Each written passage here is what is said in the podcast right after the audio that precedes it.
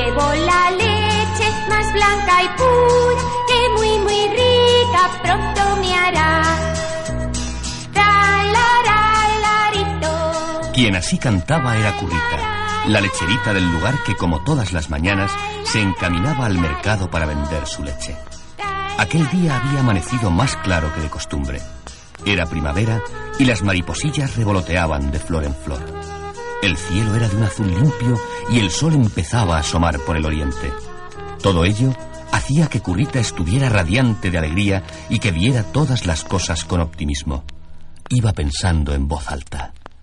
Cuando llegue a la ciudad, venderé la leche a buen precio, que para algo es la mejor de todo el contorno.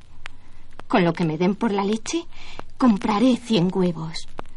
Oh, ya estoy viendo a los pollitos con su alegre pío pío, cuando todas las mañanas les eche de comer. Cuando ya estén grandes, las gallinas las dedicaré a la puesta de huevos. Y los gallos los llevaré al mercado. La buena currita proseguía su camino soñando despierta y haciendo planes para el futuro con la cara resplandeciente de alegría. Con lo que saque por los gallos, me compraré una marranita que me dará diez cochinillos. No, diez no, quince. Las hembras las dedicaré a la cría y los machos los venderé. Qué bien gruñen. Parece como si cantaran. Y qué lustrosos están. Con lo que saque de los cerdos, me compraré una ternera, que tendrá en su día ternerillos.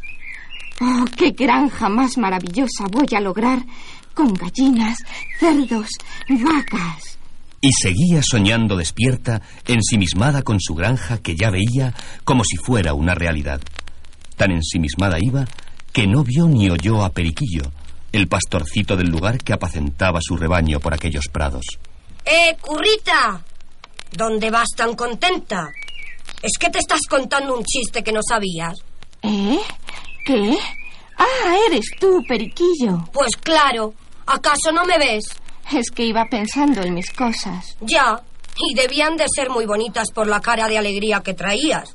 Ya lo creo que eran bonitas. ¿Y por qué no me las cuentas? Qué curioso eres, Periquillo. Anda, cuéntamelas. Bueno, escucha. Iba pensando que con lo que me den por este cántaro de leche, compraré huevos. De los huevos sacaré pollitos que cuando sean mayores pondrán más huevos. Los gallos los venderé. Con lo que saque por ellos, me compraré una cerdita que tendrá muchos cochinillos. Con lo que cobre de los marranos, me compraré una ternera. Y así siguiendo, no tardaré en tener una granja y seré riquísima. ¡Oh, currita! Ya te acordarás de mí cuando seas tan rica, ¿eh? Ya veremos, Periquillo, ya veremos. Y tomando su cántaro de leche, se lo puso sobre la cabeza y reemprendió el camino del mercado muy contenta.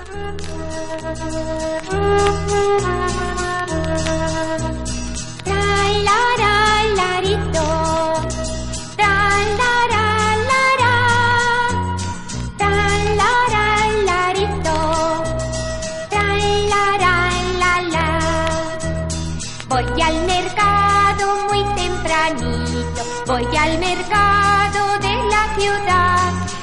la leche más blanca y pura, que muy, muy rica pronto me hará.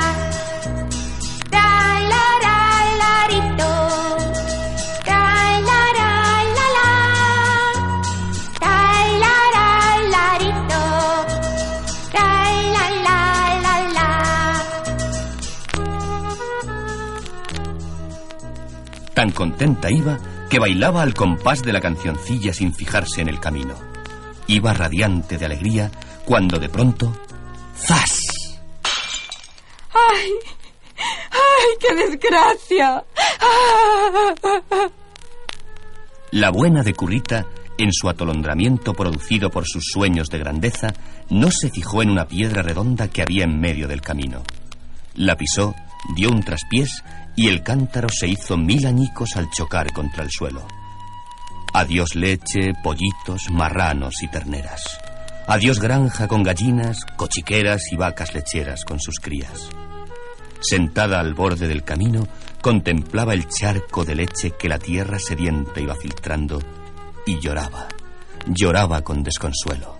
¡Ay, qué desgraciada soy! ¡Ay, qué desgraciada!